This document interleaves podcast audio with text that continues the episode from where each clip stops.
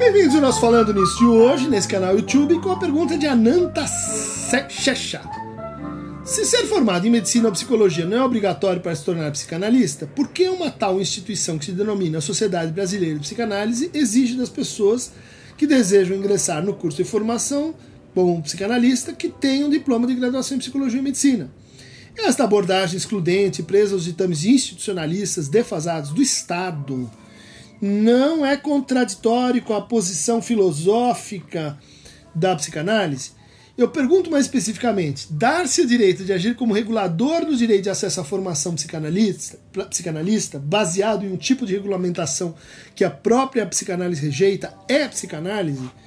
Pô, bela questão que vai nos levar assim a, ao texto clássico do Freud, né? A questão da análise leiga onde ele escreve para defender o, o, o Hayek, que estava sendo acusado de charlatanismo, porque ele não era é, médico nem, nem psicólogo e estava tratando as pessoas.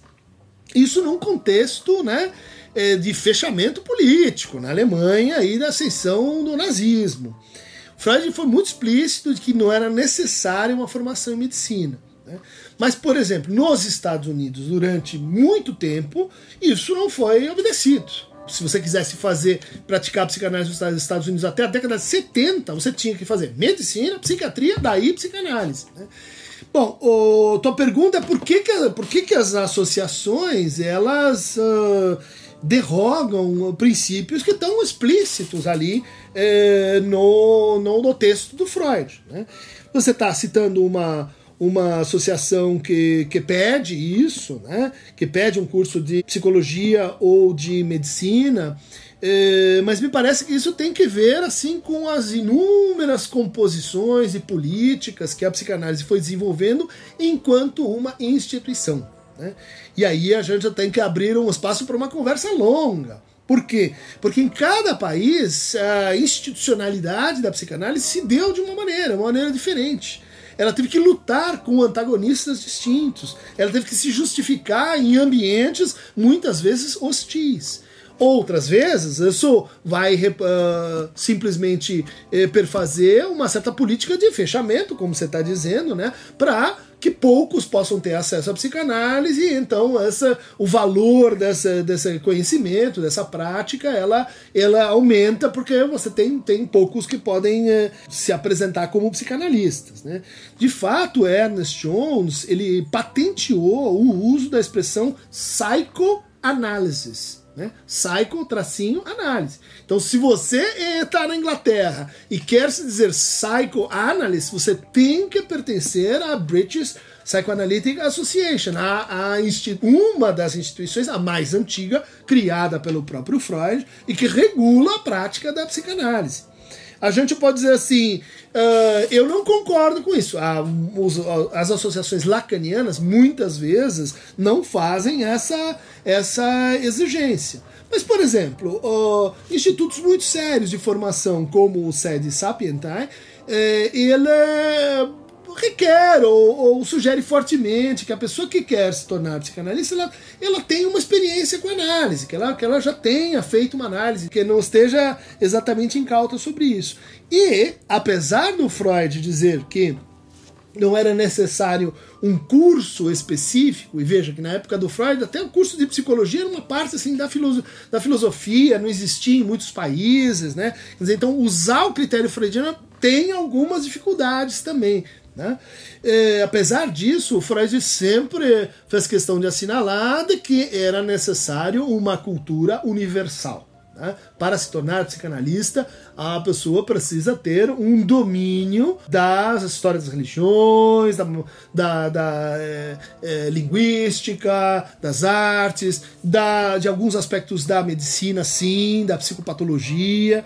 Então, não é que a gente esteja falando assim, olha, precisa ter o diploma mas precisa ter o saber. O que a gente vê atualmente é, são muitas escolas de psicanálise que estão assim, ou projetos né, de, de, de formar psicanalistas que estão uh, abaixo desse critério. Né? É, cursos online, sem que a gente saiba quem são as pessoas, porque na psicanálise existe assim uma forma de regulação, que é o reconhecimento entre pares. Né? Que é os psicanalistas se reconhecem entre si. E eles dizem: olha, aqui a gente tem um psicanalista, aqui a gente tem uma escola de psicanálise, lá a gente tem outra escola de psicanálise. Pode brigar com essa, mas a gente se reconhece quando, por exemplo, isso, isso tende a ficar mais grave, né? Uh, propostas que circulam no Senado, propostas que vêm do governo para regulamentar a psicanálise, as associações de psicanálise, né? Chamada articulação das associações de psicanálise, se reúnem e diz: nós não queremos isso. Por quê? Porque nós queremos manter uma regulação entre pares. Isso não quer dizer ausência de regulação mas vai trazer o que você está observando aí, né, que são critérios díspares. Né? Algumas associações vão, vão requerer algumas, algumas credenciais que outras não vão requerer. Ah, difícil a gente falar sobre condições objetivas quando se trata da formação de um desejo, quando se trata da uma formação ética, quando se trata de uma experiência com o inconsciente, que a gente não, não deve e não quer colocar ali, ó, tem que fazer tantas horas, você tem que fazer tantos cursos, você tem que ter tais e tais condições. Não quer fazer isso, mas existe sim uma espécie de consenso de que certas uh, práticas estão abaixo da crítica quando se trata de propor modelos formativos. Há uma preocupação dos dois lados com o que é a psicanálise enquanto instituição.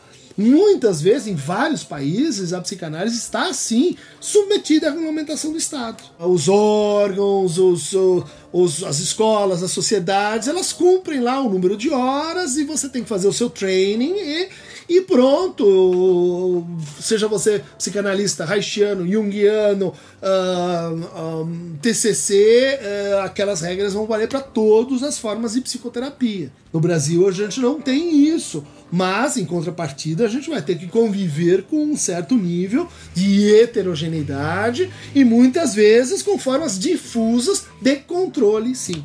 Então, quando você eh, me diz, ah, não, mas eu sou contrario a uma posição filosófica da, da, da psicanálise, eu diria, essa posição filosófica não é única também. Essa posição filosófica, ela, ela varia, ela se traduz em projetos institucionais mais democráticos, alguns menos democráticos, outros mais eh, internalistas, outros mais externalistas. Essa diversidade é que torna a coisa mais, mais interessante. Tua pergunta...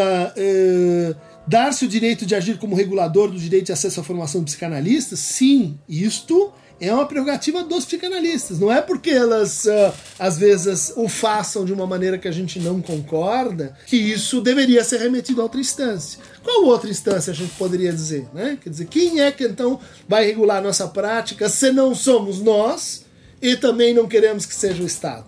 A internet? Eu acho que não. Adoro falando nisso venham assistir os nossos vídeos, mas a formação como psicanalista, ela faz parte de um processo, vamos dizer assim, civilizatório, que no Brasil está em grande reformulação, está em grande abertura, mas é, requer, sim, algum tipo de regulação. Querida Ananta Xaxá, concordo com o espírito da tua crítica, espero ter feito ponderações para dizer que que o problema é mais complexo do que pode parecer. Quem quiser receber mais fragmentos institucionalistas, comunitaristas, eh, individualistas e solidaristas, clique aqui no Aqueronta Movebo.